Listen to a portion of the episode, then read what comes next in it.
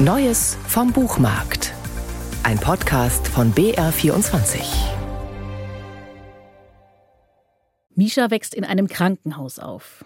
Seit der Vater tot ist, lebt er mit seiner Mutter dort, wo diese als Krankenschwester arbeitet. Es gibt einen Kiosk, in dem man Rätselhefte, Blumensträuße oder Gummibärchen kaufen kann. Es gibt eine Krankenhauskapelle und eine alte Telefonzelle mit Münzfernsprecher. Und es sterben jeden Tag Menschen, dort, wo Misha lebt. An seinem 13. Geburtstag entdeckt er, dass der Münzfernsprecher nicht nur für hinausgehende Gespräche gedacht ist. Denn als er vorbeigeht, klingelt das Telefon. Und es ist Misha, der hier angerufen wird. Die alte Frau aus der 406 ist dran. Sie ist am Tag zuvor gestorben. Und nun bittet sie Misha, nach ihrer Katze zu sehen. In den folgenden Tagen melden sich noch andere, die gestorben sind. Misha geht immer dran, immer in der Hoffnung, auch sein Vater würde sich bei ihm melden. Doch der Vater ruft nicht an. Der Zündfunke für diese Geschichte war der Tod meines Vaters, der vor etwa anderthalb Jahren gestorben ist. Also ich hatte Zeit, mich auf seinen Tod vorzubereiten und ich dachte auch, ich sei gewappnet, aber dann hat mich das traurige Ereignis doch von den Füßen geholt. Und weil ich nachts nicht schlafen konnte, habe ich mich, als der Rest der Familie schlief, in die Küche gesetzt und geschrieben. Nicht von dieser Welt heißt der Roman von Michael Ebert. Es ist der erste Roman des knapp 50-Jährigen, eine Coming-of-Age-Geschichte, in der es um die großen Themen geht. Um den Tod, die Trauer, aber auch um die Liebe.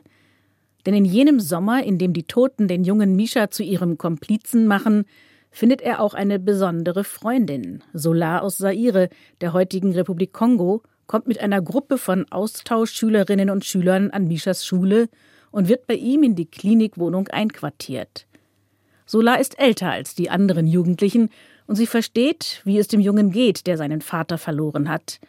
Trauer ist Liebe ohne Zuhause, sagt Solar. So ist es wohl leider.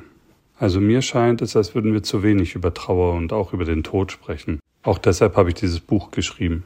Aber nicht von dieser Welt ist trotz seiner großen Themen kein trauriges Buch. Tatsächlich ist es vor allem ein Roman über einen Aufbruch und darüber, was die Zeitgeschichte an Herausforderungen und auch Abenteuern bereithält. Nicht von dieser Welt spielt zu Beginn der 1990er Jahre, weil die Ereignisse rund um die deutsch-deutsche Vereinigung eine wesentliche Rolle spielen. Mein Protagonist Mischa und seine etwas ältere Freundin Solar reisen aus dem Schwarzwald bis nach Halberstadt – in den für sie geheimnisvollen, unbekannten Teil des neuen Deutschlands. Ihr Ziel? Ein Stollen unter den Thekenbergen am Rande des Harz, wo die Staatsbank der DDR das gesamte Papiergeld des Landes verbuddelt hat. Und das ist übrigens eine wahre Geschichte. In dem Stollen vermodern 108 Milliarden Ostmark. Und für Mischa und Solar ist das natürlich ein unwiderstehlicher Schatz. Wie es den beiden gelingt, diesen Schatz zu finden, wie sie dann mit einer großen Enttäuschung konfrontiert werden und wie Misha in diesem so besonderen Sommer lernt, mit seiner Trauer umzugehen und diese Erfahrungen für seinen weiteren Lebensweg zu nutzen, das alles erzählt Michael Ebert so spannend und eindringlich, dass man den Roman nicht mehr aus der Hand legen mag. Eine besondere Lektüre für die bevorstehenden langen Abende. Nicht von dieser Welt ist im Penguin Verlag erschienen.